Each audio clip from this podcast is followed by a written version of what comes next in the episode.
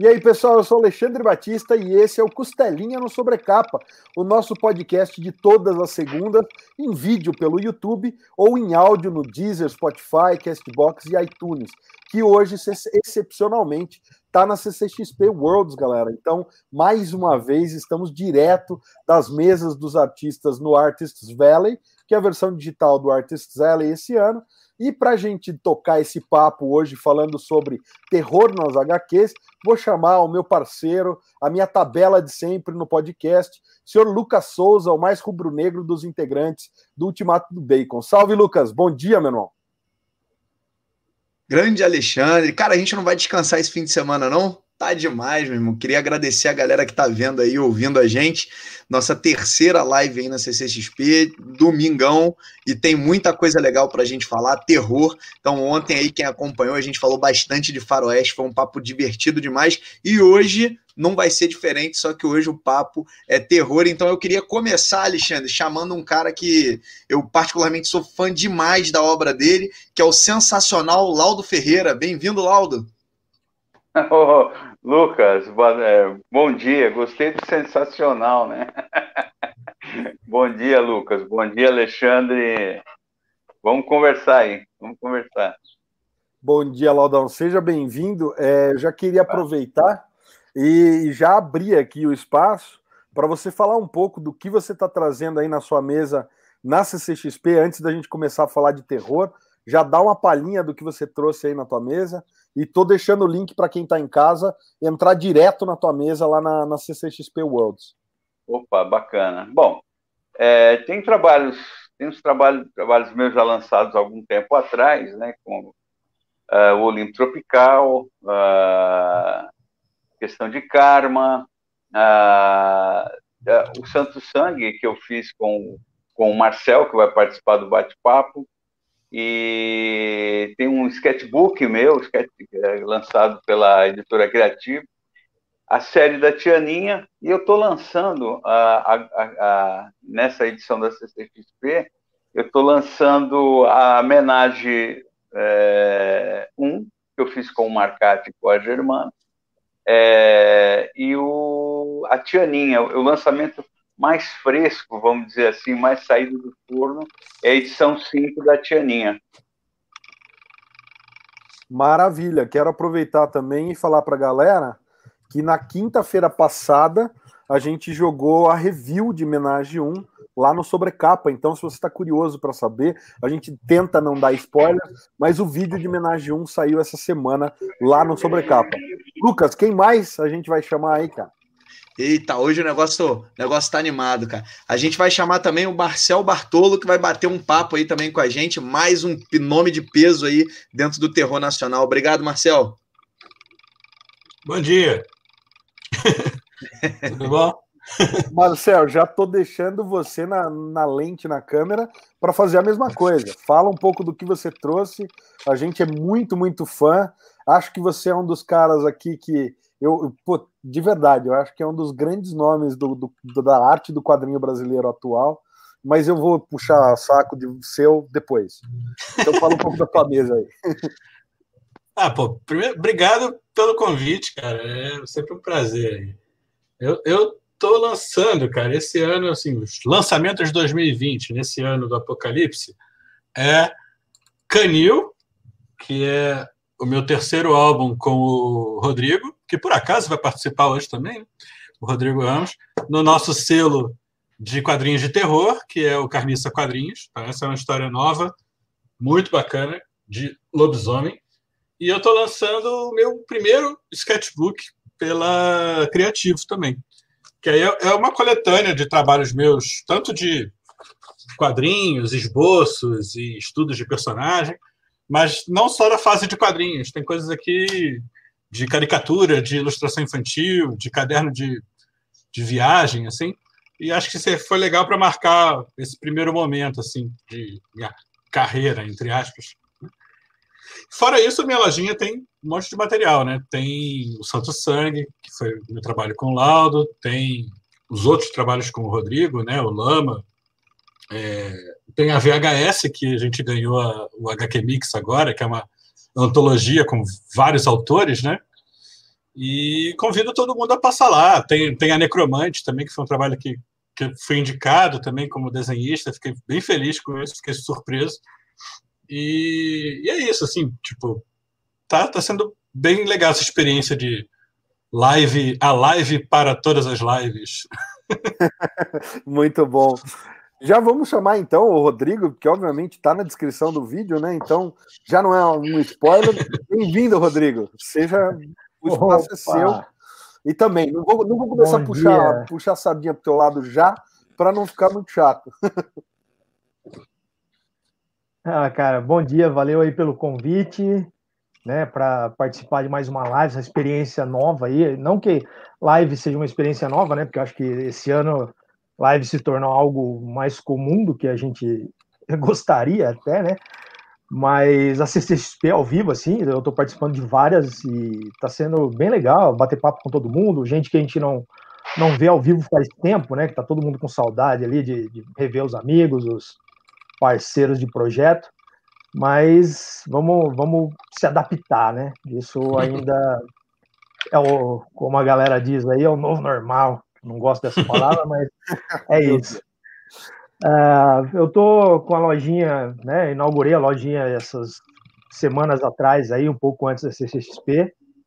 Tá o link aqui na, no vídeo né, da minha mesa. Eu tô com, com o Lama, né? Que é o segundo projeto com o Marcel.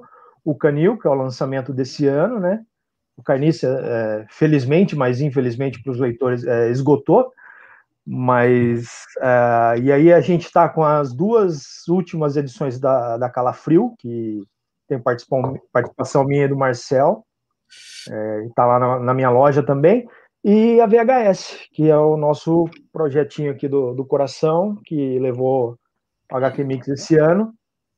Né, tem tá acabando, hein? Muita gente aí já esgotou, né, da, da das suas dos seus repartes aí já acabou tudo, então tem algumas lojas que ainda tem. Se quiser, passa lá na minha, tá com, tudo com frete grátis, já faz um pacotão de quadrinhos de terror aí, inclusive a, em breve rara VHS.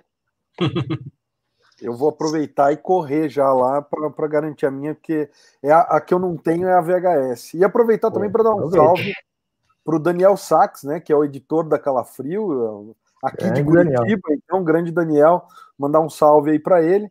Então, para quem está assistindo, hoje o tema é terror nas HQs. Vamos fazer um estilinho mais mesa redonda, um bate-papo mais solto, porque como a gente tava, como eu estava falando antes ali, acho que a, a escrita de terror do, do, do, Rodrigo Ramos é muito bacana, porque ele resgata uma, uma parada que para mim no terror é muito importante, que é essa coisa um pouco da crítica social e de não ser só um terror pelo terror, né?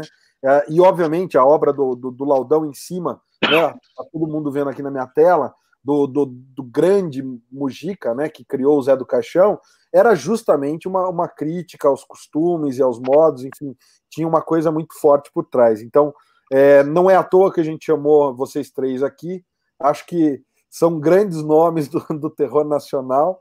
E vou passar para o Lucas a bola aí. Se tem alguma, alguma pergunta para jogar já lá, logo no primeiro tema, Lucas? Tenho sim, cara. Antes eu queria só comentar que eu tive a oportunidade de pegar o VHS ano passado e, Alexandre, se eu fosse tu, eu comprava, porque o, o negócio é da mais alta qualidade, cara. Só dando aí um, um, né, um, um aviso aí pra gente não ficar chorando igual com carniça, né, cara? E nessa aí a gente tá chorando junto que a gente ficou assim. Mas vamos lá. É, bom, eu, eu, queria começar a gente falar um pouquinho do gênero do terror, né? Eu, eu não sei se o Rodrigo se preparou para falar de terror, porque quem viu aí quando a tela abriu, tava ali atrás do desafiador, tem um Pennywise ali em cima, tem ali o, o espectro também, então tá bem temático ali. É, e a gente viu o terror evoluindo muito, né? Se a gente for lembrar o terror lá atrás, a gente vai lembrar da revista da Cripta, né? Que era legal demais e tal. Era um terror que ele era, ele era bobo, né? Ele é divertido, mas ele é bobo. É historinha um pouco mais curta, mais. Aí, é, o Rodrigo tá, tá bem, bem aparatado ali. Então, era um terror que ele, ele era um, um pouquinho mais suave, tinha sempre aquele, aquele finalzinho, né, com uma brincadeira e tal. E a gente viu o terror evoluir muito, né, de, de lá para cá. O terror ele, ele mudou. Acho que quem lê aí o, o Contos da Cripta, eu leio hoje muito mais, a revista Harry também, muito mais para me divertir do que efetivamente para me assustar, né? E aí a gente vê trabalhos que o Alexandre já adiantou, é, como de vocês, o Lama, o Santo Sangue. Eu, particularmente, sou fã demais do Dedos Mágicos do Lauro também, do, do Laudo, que tem uma, uma pegada diferente. Eu queria ouvir um pouco de vocês o que, que vocês entendem hoje que é o cerne do terror. Quando vocês vão fazer uma HQ de terror, o, como é que vocês começam esse racional para a HQ realmente seguir por um caminho que impacte o leitor, né? Porque eu acho que o terror ele tem muito disso do impacto, talvez mais até do que outros gêneros, né? Quem, quem começa aí? Em geral, quem, Vai, quem pergunta. Quem né? pergunta. posso, posso começar? Por então, favor, é, eu acho. Eu gosto desse esse paralelo que você traçou do começo ali do, do Contos da Cripta, né, o material da EC Comics, embora ela fosse um pouco mais leve, né, eu acho que a EC Comics sempre teve esse papel de, de cutucar algumas coisas assim, até por isso se construiu todo um formato de censura ali, uma estrutura, né, que censurou a, a EC Comics para tirar a Cripta do Terror, a, a Vault of Horror, foram as, as outras editoras estavam perdendo muito terreno, né, para EC Comics por conta dos títulos de horror dela e eles criaram uma maneira de censurar ali, os caras participaram, né, eles foram incluídos naquela caça às bruxas ali do, do macartismo e tal, então, o terror ele sempre teve esse, esse viés ali de, de mexer com o status quo, né? Você citou aí o, o, o Mojica, né, que é o, o, maior de nós aqui, né, do, dos brasileiros que fazem terror, é que o, o Laudo adaptou a, os filmes que são, são geniais aí. E o Mojica também fazia isso, né? Ele foi ali nos anos 60 e seguindo um caminho totalmente diferente de tudo aquilo que era feito no horror é, pelo mundo ali, né, na, na, Inglaterra, nos Estados Unidos, naquela época ali da, da Hammer e da pós uh, os filmes da, da Universal, Mujica criou uma coisa totalmente nova, totalmente nossa, que também servia para questionar algumas coisas, né? Ele falava de religião, é, do, uma violência contra que o povo ali sofria e tal. E ele criou uma coisa muito particular. E eu acho que o horror tem essa coisa que se mantém né, ao longo do, das, das, décadas, assim, de, de, ir lá e chacoalhar as pessoas, tipo, tapa na cara, tipo, é isso aqui que está acontecendo, vocês têm que ver, né? Vocês têm que parar para prestar atenção nisso. Embora ele seja uma maneira de uma forma de entretenimento, ele também é uma forma, é um gênero muito crítico e muito é, eu, eu, gosto de falar que o, você consegue documentar a história, né? A partir do, do, surgimento do horror, você consegue documentar toda a nossa história pelos temas que o gênero trata, né? Ele vai, ele pega os medos muito particulares de cada década ali, de cada época e vira um, uma história, vira um filme, né? Um livro, um conto, seja lá o que for, mas ele vai pegando o que está preocupando a sociedade naquele momento e cria é, entretenimento em torno disso. Então, é, para mim, é uma das coisas mais interessantes e mais importantes do, do horror. Assim, eu sou fascinado pelo gênero. Muito bom. Marcel, Laudo, querem dar algum pitaco? Quer falar, Laudo? Ah, eu só eu vou, vou na cola do o, o Rodrigo aí. O Rodrigo é um que faz tempo. Ai, eu desastrado aqui. Ó. O Rodrigo é um que eu faz tempo que eu não vejo, né? É, eu vou só, eu vou, não, acho que desde a CCXP de 2018, hein? Pô, faz tempo mesmo, hein? Faz tempo, faz tempo. Faz tempo então, mesmo. é só para é, cara, é isso mesmo. É, aí só para complementar, é, essa, essa, essa, eu sou cria, é, dois, basicamente, né? Teve outras coisas, tal, mas muito do terror feito nos anos 70 aqui no Brasil. Eu sempre falo do Nico Rosso, né? Eu sou, eu sou cria do Nico Rosso, embora não tenha tanta influência visível, mas eu acho que eu peguei muita influência do tempero do Nico Rosso. E eu sou muito cria da cripta ali da RGE, né? É, que é o terror que veio da, da, da IC Comics ali e tal. E a, apesar de serem histórias muito simples ali, era muito carregada ali com umas coisas. Eu, eu lembro, é, eu, moleque, ter, ter sensações muito fortes ali lendo aqueles quadrinhos. E, mas enfim, é bem isso que o Rodrigo falou, né? Essa questão, o monstro, né? O, o monstro, né? Da, das histórias de terror, eles sempre são reflexo, né? Do que a do que a sociedade, o próprio Drácula, né? Falando de um bem clássico, né? É, isso não é uma opinião pessoal, é uma opinião que eu peguei para mim. Ele reflete muito aquela aquele medo que o, que o inglês da época ali do, do Bram Stoker, né, tinha do, da chegada do estrangeiro, né? Então tem uh, o estrangeiro chega trazendo peste, né, tal. Então é, ele é, é, sempre um, é sempre há sempre uma crítica ali, né? No, é, há sempre uma cutucada ali, e uma cutucada violenta, né? Você pode fazer, cutucar com humor e pode cutucar com terror, é, que além de, além de você cutucar, você assusta, né? É, isso que eu ia falar. Eu acho que na, na literatura e na arte em geral, né, você tem dois gêneros que são é, fundamentais para a crítica, né, desde a sua concepção, que é a comédia e o terror. Né? A comédia ela está aí para ridicularizar todos nós e nossas falhas, né? nossos erros, nossos erros de comportamento, nossos absurdos, nossas contradições e tal. E o terror ele ele está aí para além disso ele pode se unir à comédia, né, e, e, e fazer uma crítica com humor bizarro, mas ele precisa incomodar ao ponto de, de da gente enxergar os nossos medos e as nossas a nossa vulnerabilidade, né, a nossa total é, é, incapacidade de resistência a alguma coisa. Né? Então, eu acho que dos quadrinhos, em especial, o, o, o terror ele, ele se reflete, ele, ele vai se dialogando muito com, com a história do cinema, né? E a história do cinema de horror, ela é fundamental para entender a, a, a, história, né? Como o Rodrigo falou.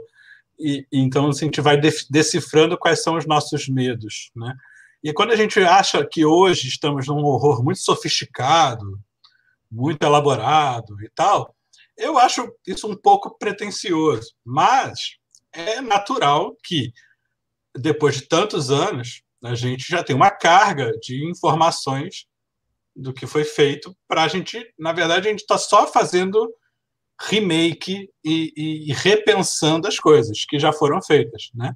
Então, não é que a gente está fazendo melhor do que foi feito, mas a gente está digerindo e repensando o que já foi feito. Né? Por isso que às vezes causa essa sensação de que somos mais é, evoluídos ou mais é, sofisticados do que coisas que já foram feitas. Isso eu não concordo, mas eu acho que é, é natural pensar é, um pouquinho nisso. Né? Não sei se eu fui claro, mas é. Sim, sim, e tanto que eu quero te perguntar, inclusive, para a gente debater um pouco essa ideia, porque eu discordo de você, eu acho que. É, e, e, aí eu quero jogar justamente para a gente refletir. Quando a gente pega, por exemplo, um filme como, vai, Os Suspeitos do, do, do Brian Singer lá, ah. é, eu apresentei para meu sobrinho, que é jovem e tal, e ele já tinha sacado de começo, mesmo porque o Kevin Spacey agora é famoso, mas ele já tinha sacado, esse cara é o Kaiser Soze. Uhum. E aí é, eu fico pensando naquela coisa de que hoje em dia uma criança de 10 anos tem o conhecimento que Galileu tinha em termos de conhecimento mesmo. Então, você não acha que, de repente, é justamente esse acúmulo do, do, nosso conhecimento desse tipo de história, quando Lucas fala, por exemplo, que ah, as histórias hoje parecem bobinhas, e o laudo fala: não, quando eu li aquilo me marcou.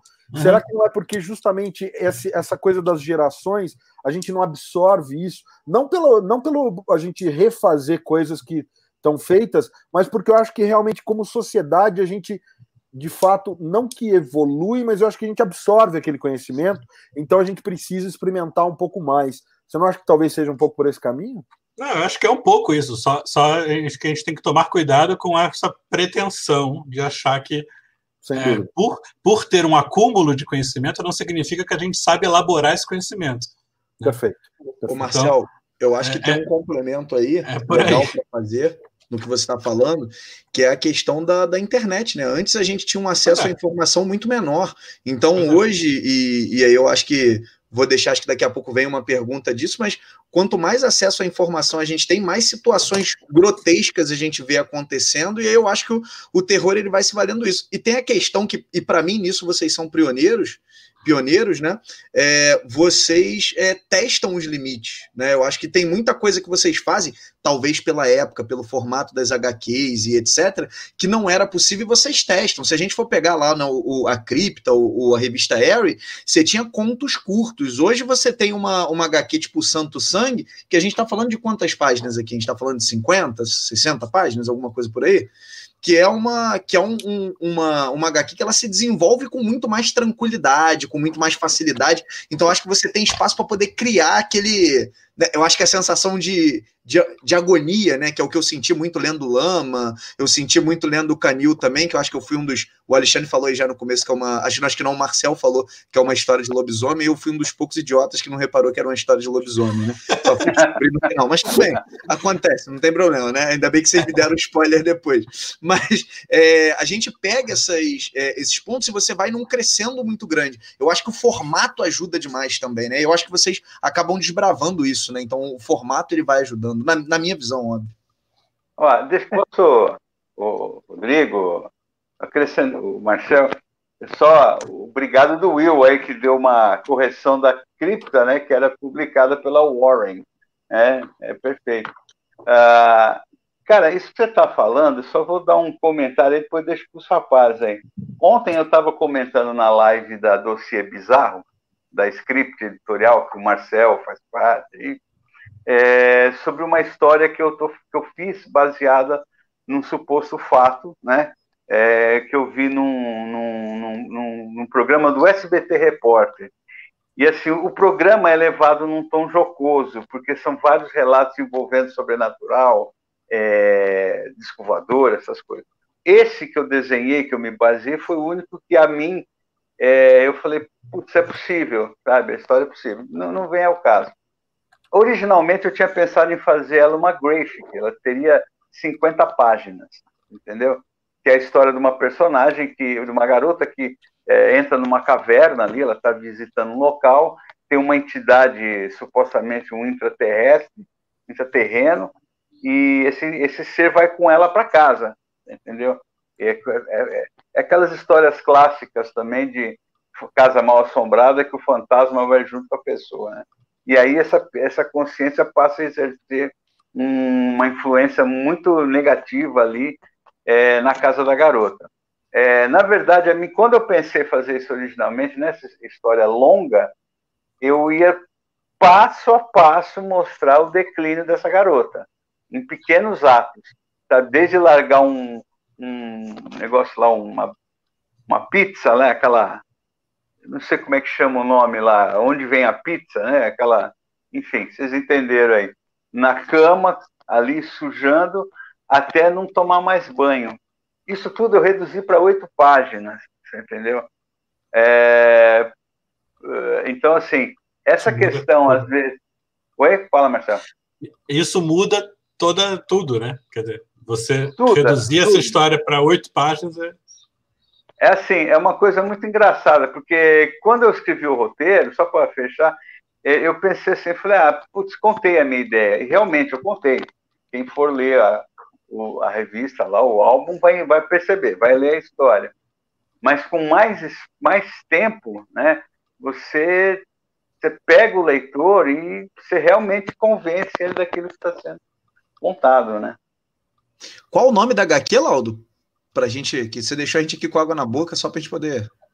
É... O, o, Desejo Oculto nas Trevas.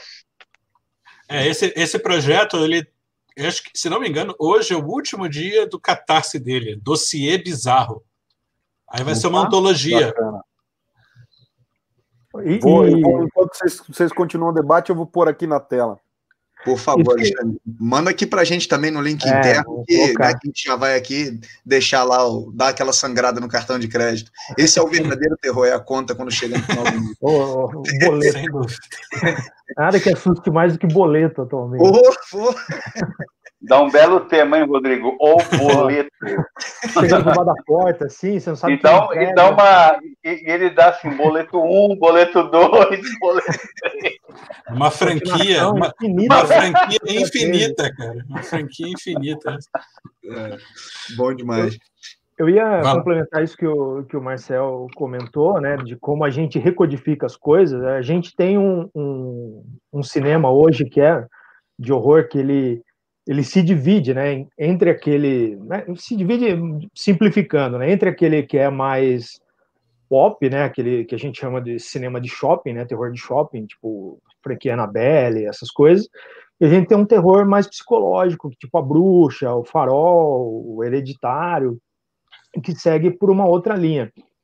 Mas tudo isso eles são é, meio que continuações né, do que a gente já viu no passado. Né? A gente teve o cinema de monstro ali nos anos 50, nos anos 40, aí nos anos 60, 70 já se tornou uma coisa mais psicológica, nos anos 80 já voltou uma coisa mais gráfica, e agora nos anos 2000 era bem mais gráfico também, mais violência, né, o e tal. E agora a gente está achando um equilíbrio, né? A gente conseguiu encontrar público para essas duas coisas, assim, e eu acho isso é uma evolução do gênero, assim, né? É, é uma continuação. Ele sempre vai ter esse, essa maneira de você, é, principalmente por conta de referência, né? Você tem aquilo que você consumia quando era moleque, e aí você é, recodifica aquilo na sua cabeça de, ah, pô, isso aqui funcionava, isso aqui não funcionava, isso aqui funciona agora, então eu vou pegar tudo aquilo e vou dar uma nova roupagem, né? Eu acho que tanto que a gente tem muita gente, é, a própria VHS é um, uma, uma, releitura ali do, dos filmes dos anos 80.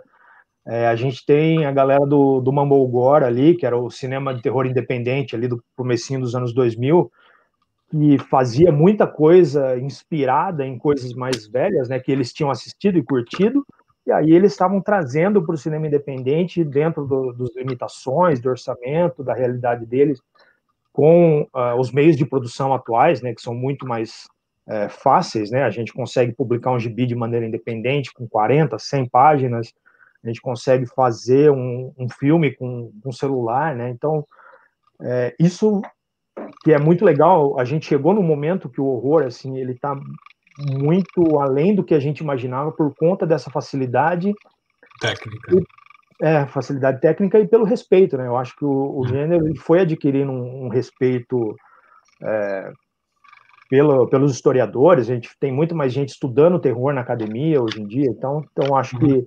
a gente está num momento muito prolífico para o gênero, assim, que é que acho que nunca nunca teve. Eu vou concordar com você, Rodrigo, e, e eu queria inclusive mencionar, porque você falou do, do hereditário do, do Ari cara, e, e é exatamente né, a proeza técnica dele, pelo menos na, na minha análise do filme, na minha modesta análise, é bizarro, porque eu terminei de ver o Hereditário e eu falei, porra, por que, que eu fiquei com tanto medo e tão tenso com esse filme porque é uma história que você fala. Eu, sabe quando, tipo, eu não entendi o que rolou assistindo o filme. E daí eu fui olhar de novo, eu falei, cara, é, o cara tem, o cara domina a técnica e ele tem é o ângulo de câmera, é a música, não tem, né, tipo grandes jump scares ali. Ele não faz aquela coisa que hoje em dia para mim tá esvaziada pra caramba do, do, do cinema de Hollywood de terror que é só barulhão e sustão, barulhão e sustão. Você já sabe a cena, você já fica esperando, você fala assim, tá, foi, mais um, porque é aquela técnica repetitiva. E ele quebra isso porque é um filme completamente leve no sentido do jump scare, mas você fala assim, cara, eu tô na ponta da cadeira, e eu juro por Deus, eu comecei a ver à noite, eu parei de ver, Aí era domingo, 11 horas da manhã, minha, minha esposa falou: O que, que você vai fazer? Eu falei: vou terminar de ver o filme que eu comecei ontem, porque se não tiver com a luz acesa, eu não vou conseguir. O hereditário me deixou nesse ponto. E, pô, fazia, sei lá, tô com 40 agora, fazia pelo menos uns 30 que eu não, não passava tanto medo vendo um filme. Então. Ô, Alexandre, tem uma coisa é, que é eu, eu gosto muito disso, que é filme para gente grande, né? Então ele, ele dispensa o jump scare, ele não precisa dar sustinho. É um, o, o Hereditário ele é um filme que você acaba de ver, você fala, porra, como é que pariu? ele, ele, ele, ele, pô, falar palavrão no YouTube não é legal. É, é, é então, pô, caramba, né? É, é Faz dublado, mano. É como se assistir o Bebê de Rosemary, falar um clássico, né? Que não tem absolutamente nada, né? É, acaba estranho você vê aquele filme. É um eu vou te confessar, fui tomar banho de sal grosso depois do filme. Tá? É, é. Tô aqui me, me, me, me, revelando, mas fui tomar banho de sal grosso depois do filme. vou comentar aqui, ó. O, o, João Rafael Carvalho comentou que ele diz que não acho que exista algo intrinsecamente melhor, mas a produção literária cinematográfica tem hoje mais recursos. É. Então corrobora aí o que o Rodrigo acabou de falar e o que a gente está comentando, tá? E o pós-terror, odeio esse termo. Somos ah, dois, é meu amigo. Somos dois, é, Marcel, o... pelo jeito o Marcel também concorda, somos três. Eu acho, eu acho que o, o termo pós-terror, assim, ele, ele serve para quem gosta de colocar coisas na caixinha, né? Eu acho que para quem para quem tem muito tempo, né? Tem muito tempo, para quem tem pouco tempo e muita coisa que quer ver, é, colocar as coisas nas caixinhas funcionam, né? Você pega e fala, ah, tá, que tipo de filme é esse? É um pós-terror, você já sabe do que, como ele se constrói, o tema dele, o que, do que ele se trata. Mas para mim, que gosto do gênero, assim, que, que estudo isso, estou fazendo um mestrado sobre terror e tal, é, isso para mim ele é meio carregado de preconceito, como se aquele pós-terror percebe que o, o, É terror, mas é limpinho. É, não, o sufixo pós, ele tirou aquilo do terror, né? Ele é pós, Sim. ele é depois do terror. Então ele é melhor porque ele não é mais terror. Então eu é, acho agora, que... agora sim, né, Rodrigo? É, ele carrega agora muito preconceito. É, é, Rodrigo, é tipo, é tipo aquela coisa também. Tem vários filmes que eles são filmes de terror, só que por muito tempo se chamava de suspense. Suspense sobrenatural. De, ou se chama de drama. É, é, um drama é um suspense, mas aí você vai ver o filme, ele é uma história de terror, né? Sim. Tipo, Silêncio dos Inocentes é uma puta história de terror. Policial, né? Tem suspense, mas, mas ele é um filme de terror, por exemplo, e, e mas porque tem essas coisas. Para ser lançado, para ele fazer virar um puta filme que ganhou Oscar, que não sei o quê, para ser vendido e tal, era conveniente não necessariamente ele ter o, rótulo de terror porque naquele momento terror no cinema era alguma outra coisa, né, para a indústria do cinema. É, você e vê que... muito no, no cinema nacional, que tem essa coisa é... de, de edital, né, que o cara ganha dinheiro de patrocínio para poder lançar, que ele, ele não coloca, isso não é um filme de terror, é um suspense sobrenatural, ele é um drama sobrenatural. Ele é um, ele é um suspense sobrenatural que vai te dar medo, mas ele não é terror. Não é terror. então, o cara falar que é terror, ele já talvez não ganhe o patrocínio dele, porque o cara fala, ah, eu não vou associar a minha marca com morte, com violência. Então, tem toda uma questão ali que é mercadológica é. e envolve um preconceito, claro, contra o gênero. Tanto que toda vez que entra esse esquema de censura, de, de é, uns regimes mais rígidos aí, digamos assim, o horror é o primeiro a dançar, né? O Mojica tá aí para para contar a história. Não tá, não tá mais, infelizmente, né? Mas ele mas a obra é, história, é um modelo, né? né? É um exemplo para você entender como isso funciona.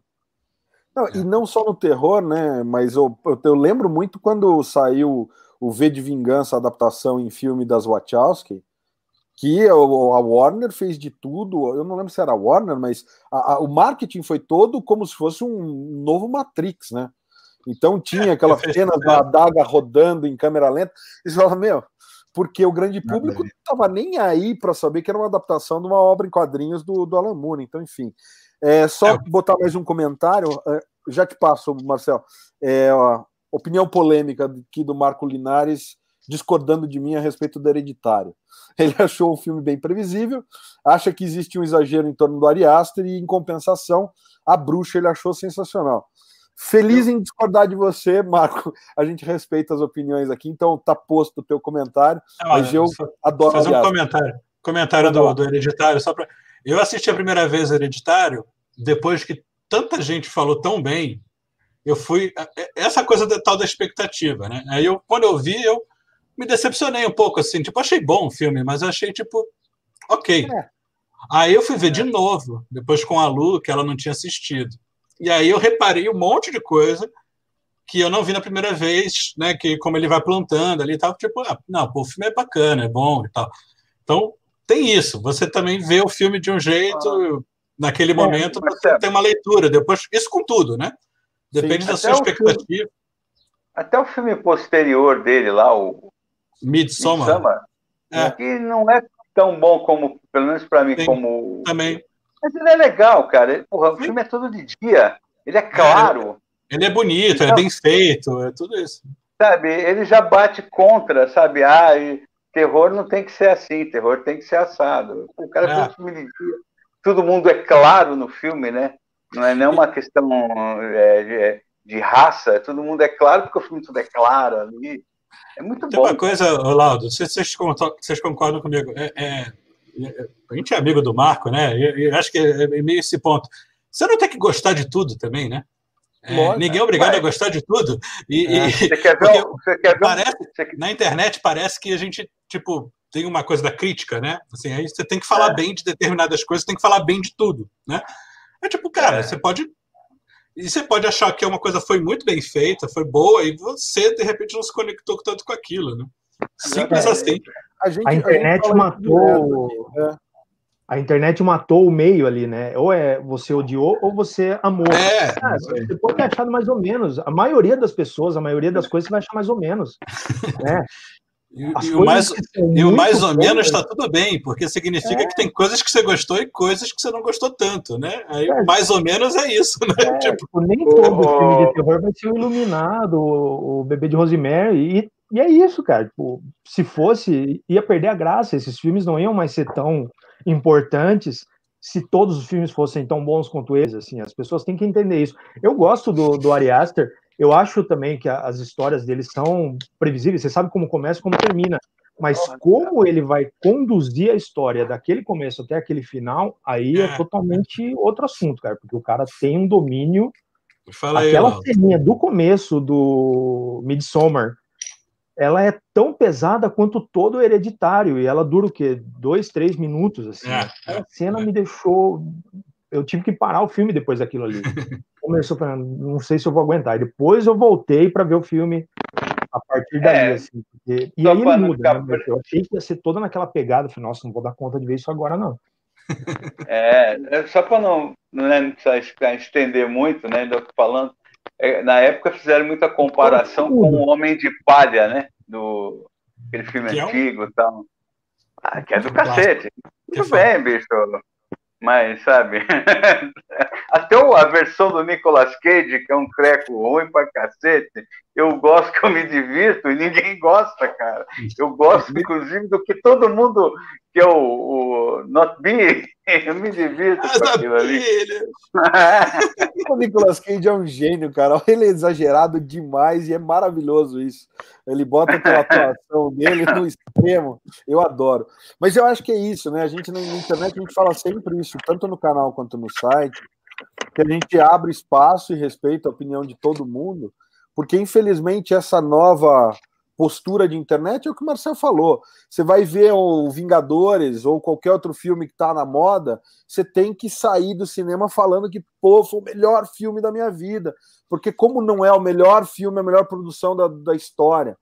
Então, tudo é muito superlativo, né? E aí, né, a tal da política do cancelamento nas redes. Então, o cara comete uma gafe ou dá um deslize ou tem um pensamento polêmico. Não, vamos cancelar o cara porque não sei o quê.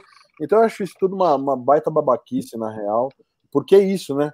A beleza tá no tom de cinza, tá, tá no, no eu acho que é justamente no, no, no, meio termo da coisa, né? Opiniões são opiniões e partem também da experiência pessoal de cada um. Lucas. Não, sensacional. É, você falou agora da, da experiência pessoal de cada um, tem tudo a ver com a próxima pergunta que eu vou fazer, né? Acho que tem tudo a ver com, com os nossos medos. Eu tô aqui com duas HQs, Alexandre, que, bom, são produções aí dos nossos autores. A primeira é a Dedos Mágicos, né, do Laudo, e a segunda é aqui, ó, a Lama do Rodrigo e do Marcel. E essas duas HQs que vocês fizeram, me, eu particularmente fiquei bem, bem conectado com elas. A do Laudo do Dedos Mágicos, porque é, o, é um ambiente de bar, né? Então é o tipo de ambiente que eu, eu particularmente gosto de frequentar e etc. E ele conta uma história ali que para quem frequenta a bar você vai ficar um pouco, né? Vai ficar um pouco mais ligado quando você estiver no bar e tal. E o, o, Rodrigo e o Marcel, eles contam uma história, né, de um, de um acidente aqui é, ambiental que, bom, enfim, é, é, algo que no Brasil a gente já teve 300 similares. E aí, gente, eu, eu queria fazer uma pergunta para vocês que vem do seguinte: quando eu tô vendo um filme de terror e tá acontecendo alguma coisa lá nos Estados Unidos, eu assisto e falo assim: é, deu ruim pra galera lá.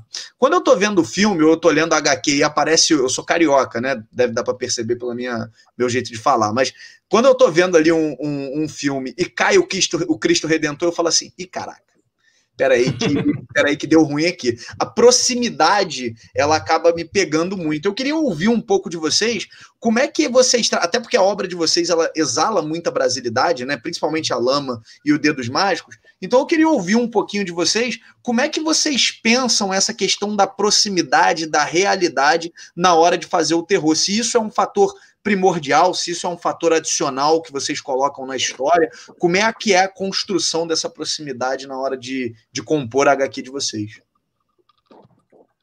Fala aí, Fala aí Rodrigo. Começa você aí. Beleza. Eu, eu acho fundamental assim é, é, colocar esse, esse essa brasilidade, né, que você comentou na, nas histórias, porque ela fica mais fácil para eu escrever né? Porque é uma realidade onde eu estou inserido, então eu consigo trabalhar com ela de uma maneira mais convincente e, e mais produtiva.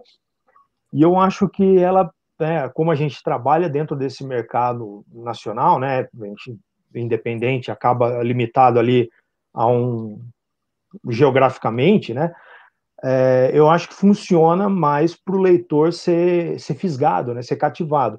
Eu acho que, por exemplo, Lama, Canil e, e o Carniça, talvez ele não funcione, sei lá, se a gente tentasse publicar isso em outro país, teria que fazer algumas adaptações, mas dentro da nossa realidade, eu acho muito mais fácil você conseguir conquistar um leitor e produzir o trabalho, assim, porque eu sei como aquele cara fala, eu sei como aquela realidade onde ele está inserido funciona, é, eu sei o, as consequências da, daquelas ações, né, o que, o que acontece, o que não acontece, porque eu estou falando do, do mundo em que eu vivo, assim. Então eu acho, eu acho fundamental tanto para criar uma história convincente como para cativar o, o, leitor brasileiro local, né? O, o...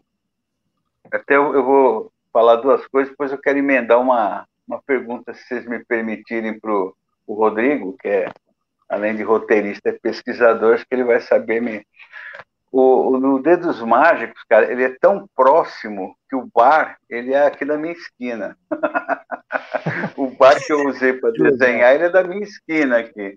O, ele é bem perto mesmo. O dono não sabe disso, porque se eu eu nem dei para ele um exemplar, maldade da minha parte, porque aí eu ia ter que explicar a história da moça que enfia os dedos ali. É, falei, e o cara não é desse departamento, ia dar uma mão de obra, eu falei, deixa quieto. É, mas eu me baseei, eu abri a janela e bom, enfim. É, tem uma, ontem, curiosamente, eu estava conversando com um desenhista aí, o Marcel conhece, que é um desenho talento muito talentoso, ele é novo, é que é o Rodrigo Avelino. É, a gente estava falando eu tava, sobre essa questão de brasilidade, eu estava falando a respeito das minhas coisas. E, e, na verdade, eu nunca pensei muito, isso é meio inerente, entendeu? Porque simplesmente eu sou brasileiro, eu não. Eu odeio essa coisa de gente falar brasileiro é não sei o quê. Porque quando se fala isso, parece que a pessoa não é brasileira. Ela é. Embora a gente saiba que ou brasileiro é complicado, né? Algumas pessoas do país é complicado. Mas, assim, eu acho que é, é, é como o Rodrigo falou, por exemplo, uma vez eu estava conversando com um editor é, polonês, lá da Mandioca, e ele gosta muito do Santo Sangue. E ele estava falando que para adaptar para uma publicação lá, é, seria uma mão de obra, porque eles teriam que adequar a linguagem de uma personagem lá, que é a bruxa, para linguagem de um tipo de de povo ali, de pessoas, uma região da Polônia, que o jeito dele se assemelha àquela personagem.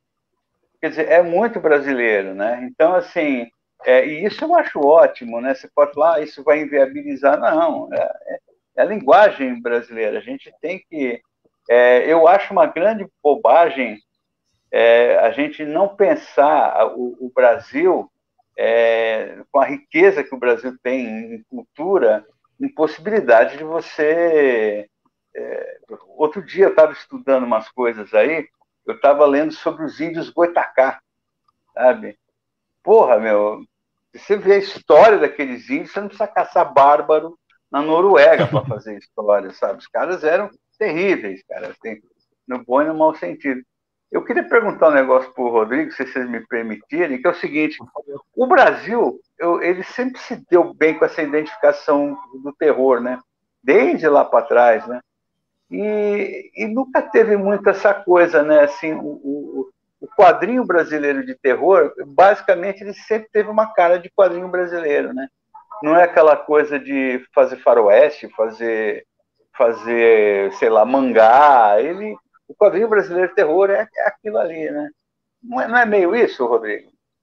É, eu acho que a gente tem o, o, nosso país, ele por ser um país muito religioso, né, e por ser é, muita gente que veio de fora, ele é muito construído em cima de lenda, em cima de, de folclore ali, porque cada um interpreta a crença do outro de uma maneira mais ficcional ali, né? Fala, não, isso aqui é, é história, né? Não, para aquele cara aquilo ali é uma crença, aquilo ali é uma realidade. Eu acho que essa mistura cria um, um terreno muito fértil para a gente contar histórias fantásticas, né? E aí o terror se, se enquadra.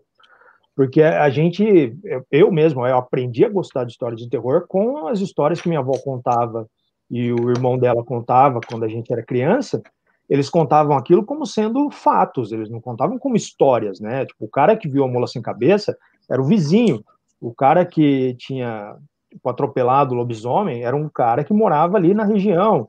O cara que fugiu da, da alma penada no canavial era o meu tio, sabe? Então eles tinham tinha nome e sobrenome, então eram pessoas de verdade. Isso eu acho que isso levou a gente a uma, uma evolução, assim, quando as pessoas saíram da, da zona rural e foram é, para cidades, assim, esse, essa forma de entretenimento oral, de contar histórias de assombração, foi para novela, para o cinema e, e para os quadrinhos, assim, eu acho que é, é, uma fascinação que vem de muito antigamente, assim, e a gente está continuando isso, né? É, eu, eu, vou dar um, só um pitaco complementar aí. É, eu acho que tem uma coisa que às vezes me incomoda, que é essa brasilidade meio meio Carmen Miranda, assim, né? Aquela coisa meio forçada, tipo, ó, Aí você tem que botar elementos brasileiros na história, porque não sei o quê, tem que ser. Aí você tem que botar o carnaval, aí você tem que botar. Tipo, cara, isso, isso, a tendência disso ficar simplesmente ruim ou falso é muito grande, né? Mas. Um, é, um Romero você, Brito da vida. É, assim.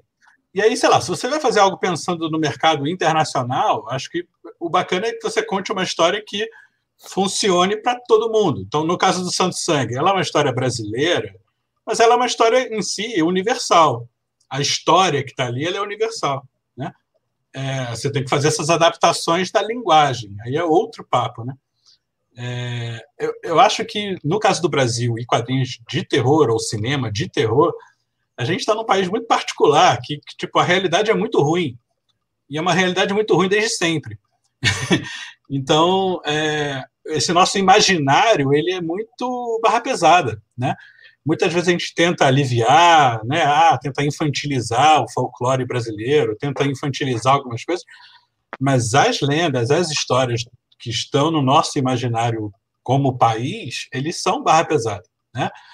Então é natural que a gente tenha uma produção que já vai ser brasileira simplesmente porque a gente está fazendo, entendeu?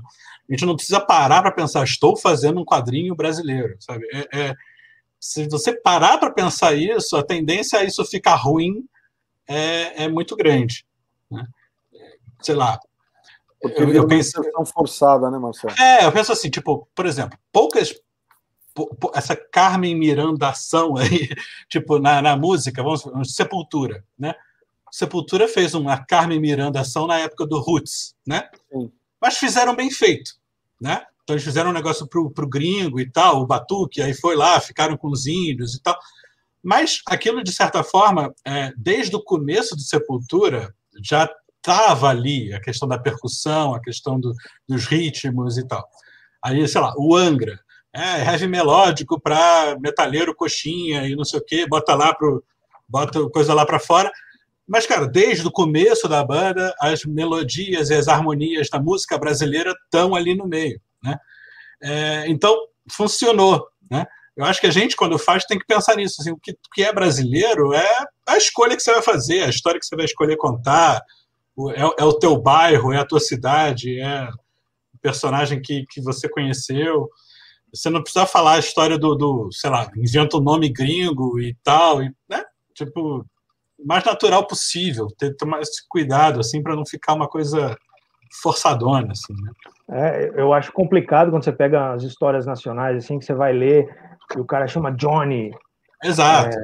É, Jack. Cara. Só se, for, só se for no clima de farsa, né? Você faz uma é. coisa para ser uma coisa para sacanear mesmo, para brincar com isso e tal, aí, aí funciona. Né? É, eu acho que é complicado até quando você vai fazer o super-herói, né? Que é, é uma tentativa constante de, de criar super-herói brasileiro e, e é só pegar aquela caixinha americana assim e enfiar a bandeira. Não é assim, a, Você vai ter a roupa ler... do. A...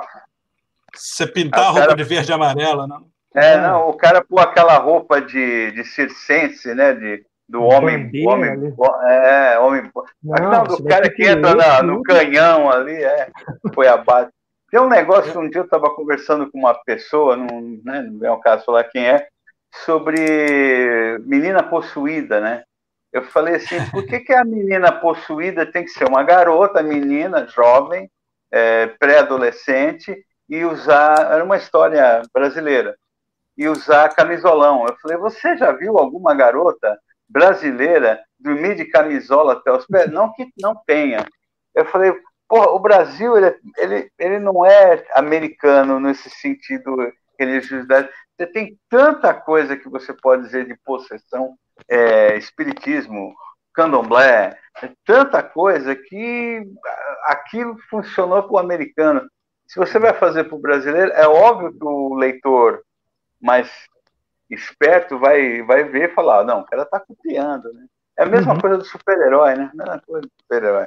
Às vezes pessoas já falam assim, eu, ah, eu não sou contra fazer super... isso não é o, não é a pauta nossa aqui, né? Mas só para dar um, o que o Rodrigo está falando, eu não sou contra se fazer super-herói no Brasil. É, o uhum. conceito do herói ele vale para o mundo todo, tanto que quem inventou isso foi o grego, né? É, uhum. Eu estou batendo aqui direto. É, mas é você fazer o padrão americano, né? Nem... É, é, isso que me incomoda. É essa história. É, acho que essa brasilidade ela pode vir de uma maneira mais natural, né? Não é você botar o uniforme verde e amarelo e achar que, tá, que aí é brasileiro. É, né? tipo... Não sei se vocês já leram O Cabra d'Água, do Ayrton Marinho. Sim. Não, confesso que eu não conheço. É um super-herói é... e totalmente brasileiro, assim, numa realidade. Ele não usa uniforme, mas ele está dentro do contexto do sertão, onde ele leva, ele é um cara feito de água, né? Então ele salva a galera do sertão com a água. Então tem todo um contexto ali que funciona perfeitamente. Mas é pegar, ler e desmontar e montar dentro do nosso contexto, né? Você não vai conseguir encaixar, é tipo aquelas brinquedas de criança que você tem que enfiar o, o círculo no quadrado, assim, não vai entrar. Você vai ter que encaixar as coisas certas nos lugares certos. E aproveitar esse ponto, eu quero puxar sardinha, né, para duas obras aqui que são dos autores que estão na mesa. Eu acho, eu gosto demais, demais de Santo Sangue. Foi o primeiro trabalho que eu vi com arte do Marcel. Foi, foi a minha porta de entrada para a produção daí de vocês dois, do Rodrigo e do Marcel, que tem o texto do laudo. Então, o Santo Sangue eu fui pelo laudo, conheci o Marcel e do Marcel conheci Carniça não conhecia ainda, mas conheci Canil e Lama. E de verdade, assim, foi, me impressionou demais porque o Santo Sangue não é terror propriamente dito, né? Eu conhecendo a obra do Laudo da forma como eu, eu gosto e a gente, quem acompanha o Sobrecapa sabe, tem uma playlist no Sobrecapa que chama Laudo Ferreira e tem todas as nossas conversas, tem todas as nossas conversas gravadas lá, Laudão. Então, você, tem, você tem um, viagem, você tem um fã, cara. Você tem um fã. É ele! Não, é ele, é ele. Não, aqui, eu sou ruim. É ele. Então, é, a, a, obra do Laudo tem, tem, eu tenho uma certa familiaridade. E aí o caderno, o Santo Sangue, para mim, ele tem esse tom de uma, de uma aventura que a gente vê em algumas outras obras do Laudo. Ele tem a parte mais esotérica do, do xamanismo e tudo mais. E aí, de repente, eu falei, pô, mas tem, tem um pezinho no terror que tá diferente aqui e que eu acho que muito quem traz é o próprio Marcel. Ó, tá aqui o meu Santo Sangue. E, e principalmente que eles já comentaram na personagem que é essa senhorinha aqui, que é a, a, a bruxa, se a gente pode chamar ela assim, e, e eu acho muito bacana, porque ele dá realmente essa, essa, essa guinada para uma coisa que não é exatamente um terror, mas ele tem que. Né, o que o Marcelo falou, o pessoal chama de suspense e tudo mais, e, e dá para perceber isso, que a brasilidade, você olha aquele vilarejo onde a Santinha Lucen mora, é Brasil na veia. A gente não sabe dizer se é norte de Minas, sul da Bahia, se é nordeste, mas é um negócio muito brasileiro. E daí falar também do Canil, de novo, a arte do Marcel tá exuberante pra caramba.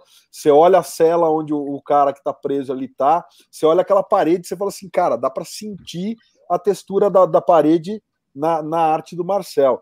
Mas o texto do Rodrigo ele traz essa coisa. Você tá sentindo aquele crescendo e você vai percebendo aquele clima da tensão aumentando, aumentando até que a HQ explode, você tem a, a, o acontecimento ali dentro da. Como é lançamento, eu não vou dar spoiler, mas eu acho muito, muito bacana. Como disse o Lucas, ele não percebeu que era uma história de lobisomem, mas todas as pistas estão lá desde o começo. Então, se vocês não leram e forem ler, leiam com atenção, desde o nome do presídio até outras coisas da história. A gente tem. Eu não vou mostrar a minha, porque a minha está lá com, com o Lucas, está na casa do Lucas, ele ainda não me mandou. Então, eu li a versão digital que o Marcel gentilmente me cedeu para poder ler e fazer a review.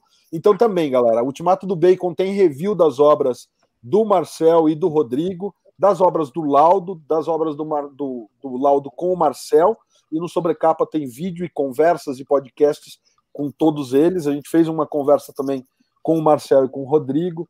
Então, só queria pincelar, porque eu acho que para vocês três é uma coisa que o terror vem de uma forma muito natural e a brasilidade é isso, né? Vem de uma forma que não é forçada, né? Canil, você olha o presídio e você fala, cara, quem já conheceu, já visitou algum presídio, você olha e fala, cara, isso é um presídio nacional, não é nada de CSI Nova York, entendeu? Então, o, lobisomem não é um lobisomem, né? Ele tem um, ele puxa um pouco da, do, do, lobisomem, do lobisomem americano em Londres, mas ele tem muito daquele lobisomem porco, do porcolhomem que a gente fala. É. Inclusive, cedeu lá para a gente pôr no Ultimato do Bacon. Então, é, é isso. Eu só queria pincelar porque eu acho que vocês três dominam isso de uma maneira muito legal. Ô, Alexandre, queria Valeu. só te fazer um pedido. Evita ficar falando o tempo inteiro que é uma história de, de lobisomem, que eu não percebi, porque aí você não vai dar, não vai dar oportunidade para outras pessoas não perceberem também, entendeu? Deixa mais gente falar que não percebeu também e tal, para eu poder me sentir mais feliz, cara. Dá, dá essa força. Só você passa essa vergonha, né? Eu, Vamos lá. Eu queria Marco aproveitar. dizendo, só, só aproveitar, Lucas, um comentário, que o Santo Sangue é uma das HQs preferidas da vida. Tô contigo nessa, oh. Marco, então concordamos. Eu amo demais o Santo Sangue também. É, o Santo Sangue é uma, é uma HQ, uma tremenda HQ mesmo, cara. E eu esperando a continuação, hein? Desculpa, Lucas, te cortei duas vezes. Nada aí, tá certo. E pra, cara, sempre quando for para pedir continuação, pede data já junto, tal, pra gente poder aproveitar. Eu, eu queria aproveitar, Alexandre. Tem uma, uma pergunta que a gente faz que ela é né, sempre na veia, e só para a gente contextualizar, gente, a, a dificuldade é, que a gente tem hoje no Brasil em conhecer obras diferentes, né? Tá todo mundo, vocês falaram do super-herói e etc. Bem ou mal, as, as grandes editoras dominam um pouco o circuito e a gente fica ali sempre preso, né? No, no, nos mesmos super-heróis. Eu adoro, tenho ali meus quadrinhos do Superman, sou aficionado, mas a gente, às vezes, a gente quer, quer sair do lugar comum, é, é normal. E aí tem uma pergunta que a gente está fazendo aqui para os autores para ajudar, e hoje o tema é terror, né? E é aquela pergunta: o que, que vocês, que, que são mestres aí do terror, o que, que vocês recomendam para a galera em termos de leitura de HQ de terror? O que, que vocês trazem aí para gente de, de referência tal, para a galera poder buscar? Vocês já me deram uma referência aqui do projeto novo que está saindo, eu estou falando com vocês, eu estou aqui fechando meu pedido no Catarse, mas eu queria é, aproveitar e ouvir de vocês assim outras obras de HQ que vocês consideram muito boas dentro do gênero do terror para a gente poder ir fazendo a nossa listinha aqui. Tá. Posso começar? Claro. É, bom, queria agrade primeiro agradecer aí, é, só um parênteses rápido, assim. Primeiro sobre o, o Santo Sangue, que preciso falar isso publicamente, que para mim foi um baita presente, um baita desafio, porque foi uma minha primeira história também maior, né? O Laudo me concedeu essa confiança aí de fazer essa, essa história foi, um, foi muito, muito bom. E acho que cai naquela coisa da brasilidade, que você botar os elementos que você conhece, seja pelas referências que você escolhe, mas que a história continua funcionando de maneira universal. No caso do Canil, é, foi também um pouco isso. É, é, eu, eu trabalhei um tempo, durante dois anos, dando oficinas de, de desenho e história em quadrinho na Fundação Casa, aqui em Sorocaba. E isso, com certeza, influenciou para caramba é, algumas coisas que eu fiz no Canil, né? Em termos de visual e tal. É, então é isso, assim, você tem que buscar coisas que estão é, ao, seu, ao seu alcance, né? Pelo menos que você busque é, é, conhecer, né? E obrigado pelos elogios nessa, nessas duas obras. Tem, de quadrinho nacional, cara, eu queria recomendar primeiro um cara que é, eu sei que o Rodrigo pode recomendar ele também, então já vou me adiantar que, que é o Kiko, né, do Catacumba, é o Kikomics. É, o Kiko eu acho que é um dos caras do quadrinho brasileiro que tem a produção mais é, como é que eu vou dizer constante e, e consistente, né? Ele tem uma, uma revista que se chama Catacumba, que são vários volumes. Ele está lançando na CCXP o sexto volume e, e, e vai muito no clima dessas revistas que a gente estava falando, da EC Comics e tal, só que muito brasileira e sem forçar a barra, né? E ele tem alguns álbuns um pouco mais parrudos também, que é o Homem da Capa Preta e o Sombria. Então é um cara que eu acho que tem que conhecer. Ele, ele é muito legal e o trabalho dele é muito consistente no terror e vai, vai nessa vibe de um terror que é divertido também. Ele tem uma coisa de humor junto. É muito legal. E de gringo, cara, eu vou, eu, é, é, difícil falar, porque também tem tanta coisa, né? A gente está chegando tanta coisa boa aí e tal. É, e às vezes a gente fica naquele lugar comum de falar sempre das mesmas obras, né? É, ontem eu estava batendo papo com o Rodrigo, né? E a gente estava falando um pouco dessa coisa gringa, é, que eu acho que vale a pena, vale a pena pegar aí o, o os italianos aí, né? Os Bonelli da vida, Sim. que é o que a gente estava falando.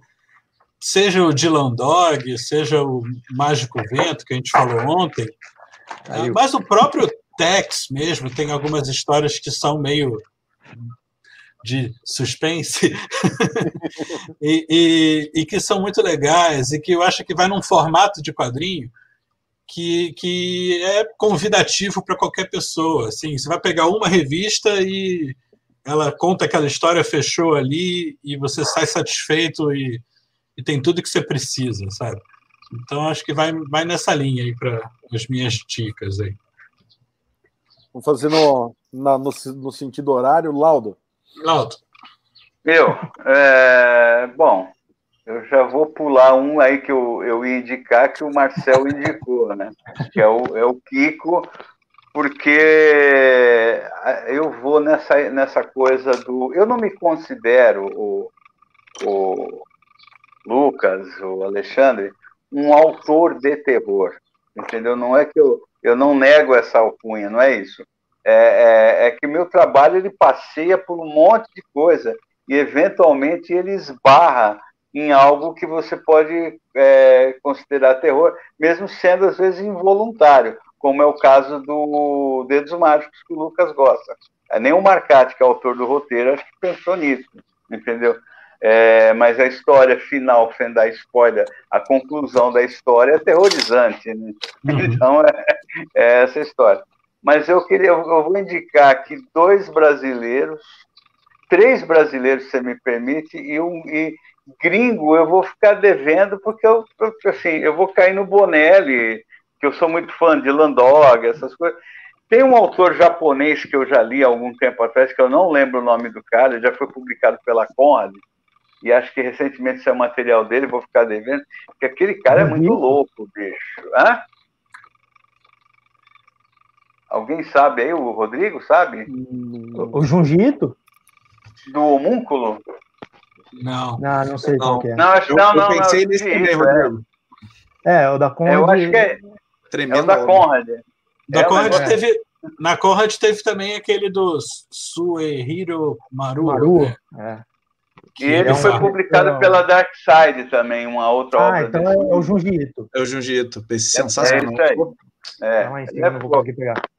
Mas aí é o seguinte, em termos de Brasil, você tem o Leandro Moura ali, ele tem um negócio muito forte no trabalho dele, porque assim, ele, ele tecnicamente ele é, ele é incrível, mas a questão do Leandro não é só técnica, porque aí é, você tem a, a, a plasticidade do trabalho dele é muito bom, porque ele trabalha aquele muito em cima de foto e tal, mas ele, ele nesse acabamento da- das histórias dele, ele empreende um clima nas histórias, dependendo do teu grau aí de conhecimento de filme, de cinema, você, você visualiza aquilo como imagem, não porque ele está tirando aquilo de referência fotográfica, é porque dá uma estranheza, aquele claro escuro dele, dá um negócio muito, muito bom, muito bom. Ele é e, o, e a dupla dinâmica aqui, o Marcel e o, e, o, e, o, e o Rodrigo, não porque eles estão aqui, que eu sou amigos dele, porque eu sou ariano, não puxo saco de ninguém. Mas por que é? Porque é aquela coisa assim, por isso que eu falei, eu não, eu não sou um autor de terror, porque eles fazem. E não é porque nós fazemos terror, ah, é porque o trabalho dos, caras- do- dos caras é esse, entendeu? Então, assim, é, a coisa é sincera, entendeu? É, então são assim, o, o próprio que a gente estava falando aí de vou falar de novo, embora o Lucas o Lucas tenha pedido para o Alexandre essa coisa de não entregar o que é uma história de lobisomem, mas é uma puta sacada você fazer o cara tá lendo uma história e fala, porra, isso aqui é uma história de lobisomem, sim, é uma história de lobisomem.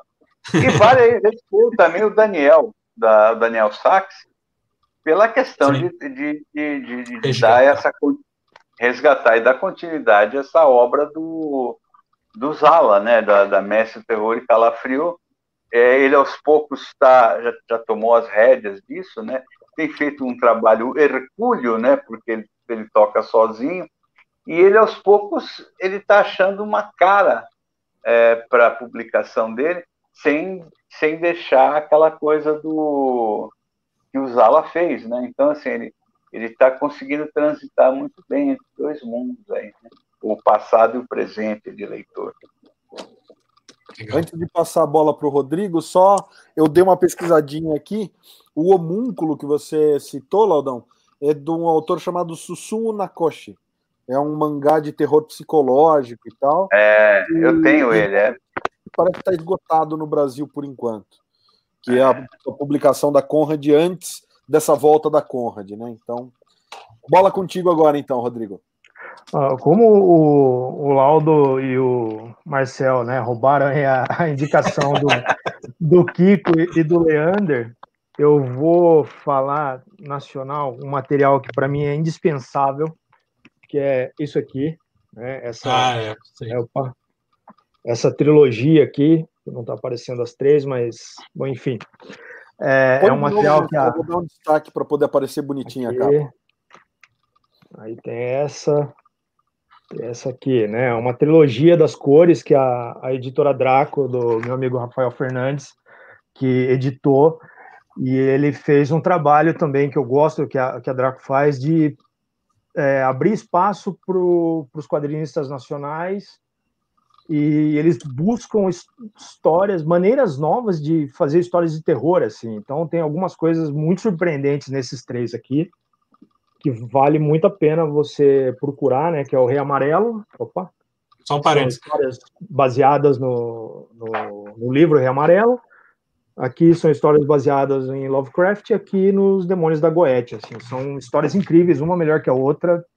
E, é, vale muito a pena só um parêntese. E é legal nessa vibe, né? De, de você estar tá fazendo uma indicação, que na verdade são três álbuns, e dentro desses três álbuns tem um monte de autores. Sim, né? tem muita então, gente. É, é, é, tipo a VHS ou essas coletâneas da é. Draco, pegar, porque aí você vai conhecer uma galera, né? Exatamente.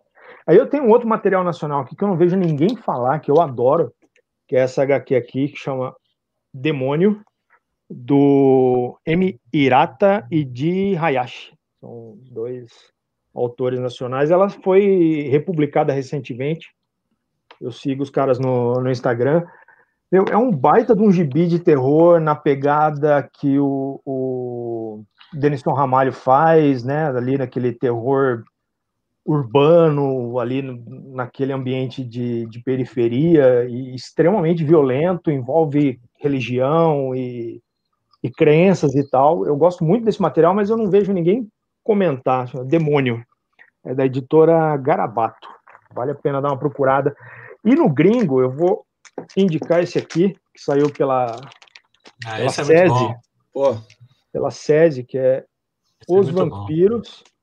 que é uma história de terror portuguesa, né, que fala sobre é, um exército ali, um batalhão que foi teve uma guerra ali, onde o, na África, né, nos países colonizados ali, onde Portugal se envolveu e é um período meio obscuro, assim, né? O próprio governo de Portugal tratava isso até pouco tempo como algo que não se deve falar, né? Eles falam que o autor fala que não via isso na escola e tal.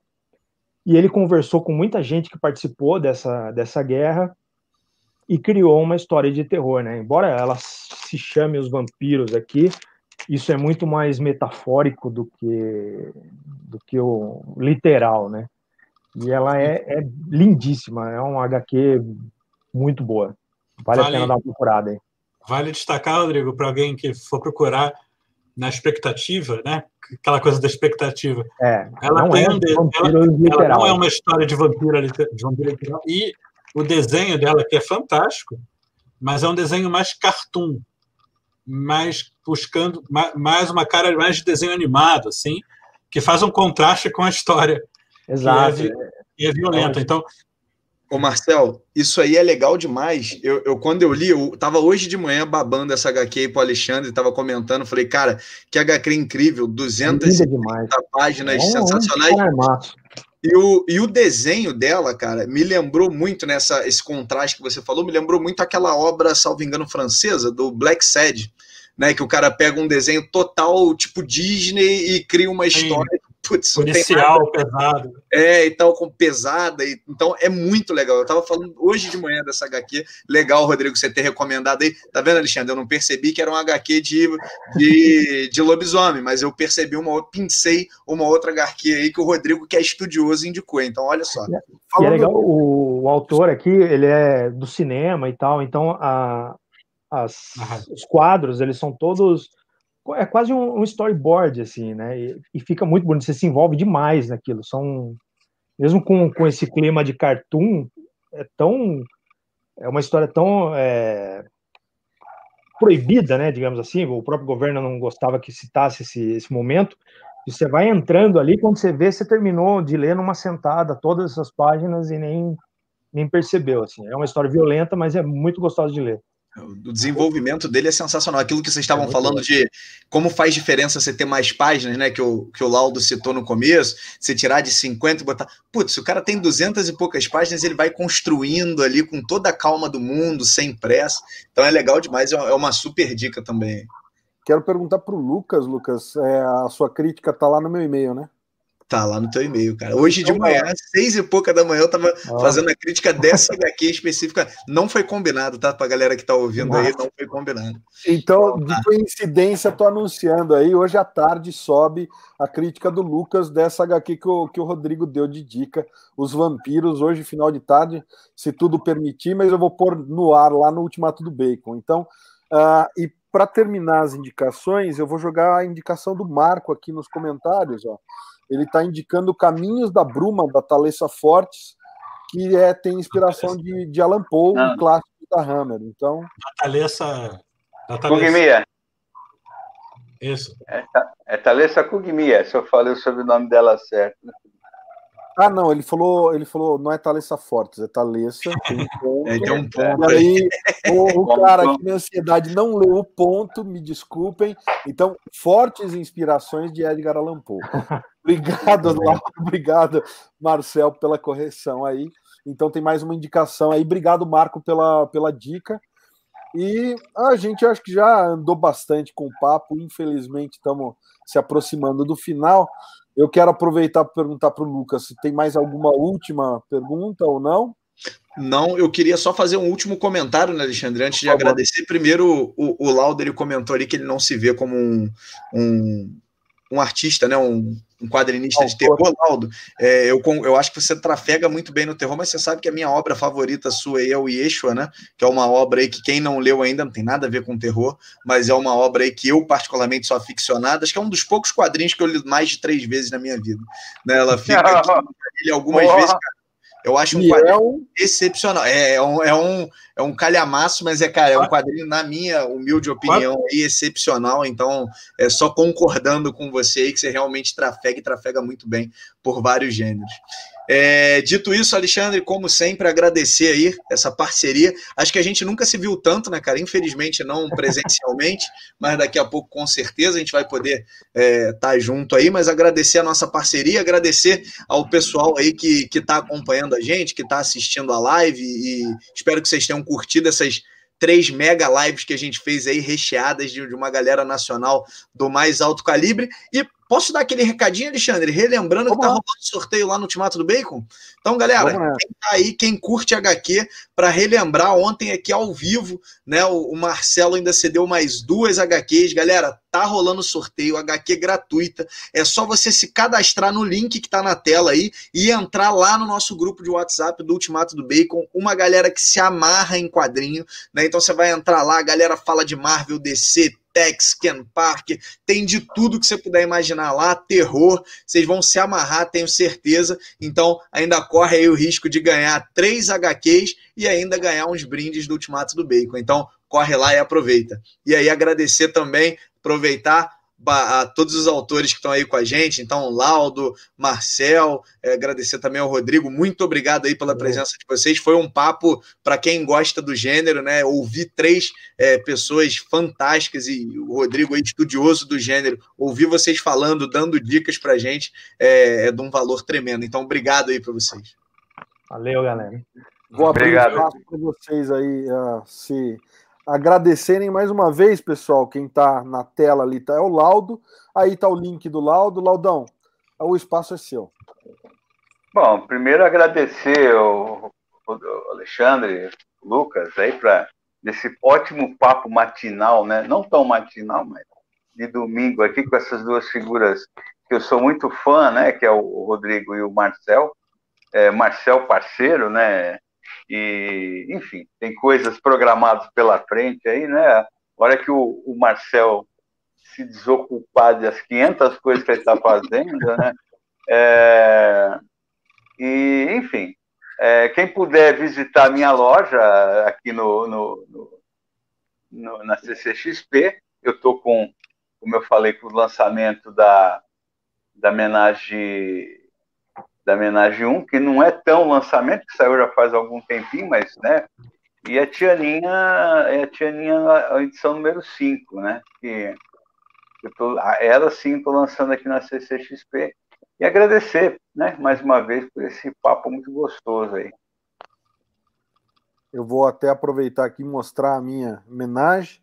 Quem ainda não viu, tem review que saiu na quinta-feira agora lá no Sobrecapa E Menage 2 tá, tá as caras também de abrir catarse, né, Laura? Abriu ontem. Então tá aí, galera. Também corram lá. Eu vou botar. É, não, não dá tempo, mas fica aí o convite para vocês também visitarem lá no Catarse o Homenage 2. Vou falar, tá bacana demais a 1. Eu tô ansioso pela 2 e ansioso por Tianinha 5, plugada, que também tem um papo exclusivo, uma hora e meia nossa, eu, Lucas e o Laudo batendo papo sobre Tianinha de um modo geral e Tianinha 5 plugada lá no Sobrecapa. Então, confiram lá. Marcel, tua vez, tá você mais uma vez, obrigado, cara. Você tá aí na. Já vou botar aqui primeiro, último dia do dossiê bizarro, né? Isso. E aí tá aberto para você o espaço. É, não, eu queria agradecer, agradecer mais uma vez aí o espaço e, e tudo mais.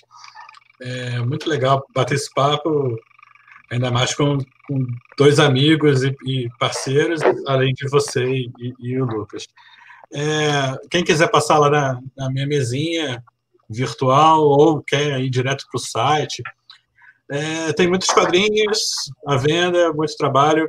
Os lançamentos desse ano tem o Canil, que a gente falou um pouco aqui, que é esse novo álbum do Carniça Quadrinhos. E tem o meu sketchbook lá, para quem gosta do meu desenho e de repente quer conhecer mais do que eu já fiz aí até o momento é, é, um, é uma tiragem pequena, né, que alguém pode se interessar. É, é isso. Laudo, pode deixar que a gente vai fazer mais trabalhos em breve. Eu só teria, e Rodrigo também, só teria um 2021 tomado de, de trabalho aí, porque graças a Deus aí rolou, né, Proac, rolou coisa, então vai vir álbum muitas páginas pela frente aqui. E é isso. Saudações rubro-negras também, Lucas. Vamos. Valeu, que, Marcel. Que, que ventos melhores. Cheguei para Eu digo que eu falo uh, a respeito do Marcel. Eu tenho aquele, aquele projeto, a gente estava né, fazendo um projeto aí que não poderia ser é, divulgado e daí ainda ficou uh, está em stand-by, mas só para dizer para o Marcel aqui em live com, com testemunhas, testemunhas. Que, que isso vai rolar talvez para 2022, não sei, mas a gente ainda vai voltar a falar disso porque a gente está com algumas novidades por aí. Então, tá bom, só para a tá galera poder me cobrar depois, porque a gente trabalha melhor sob pressão aqui. Viu? Eu juro, eu, eu juro que eu estou trabalhando uma forma de eu me multiplicar e conseguir fazer mais coisas. Ótimo, ótimo. Rodrigo, agora o espaço é teu. Mais uma vez, parabéns pelo lindo trabalho. Valeu, Adoro valeu. o teu texto, como eu falei da outra Obrigadão. vez que a gente conversou. Acho que você tem, cara, aquela pegada dos grandes escritores, como Lovecraft, Poe, que trazem Que aquela coisa. De verdade, cara. Gosto, É. mas acho o teu texto fenomenal, cara. Então, Obrigado, obrigadão o mesmo. espaço é teu.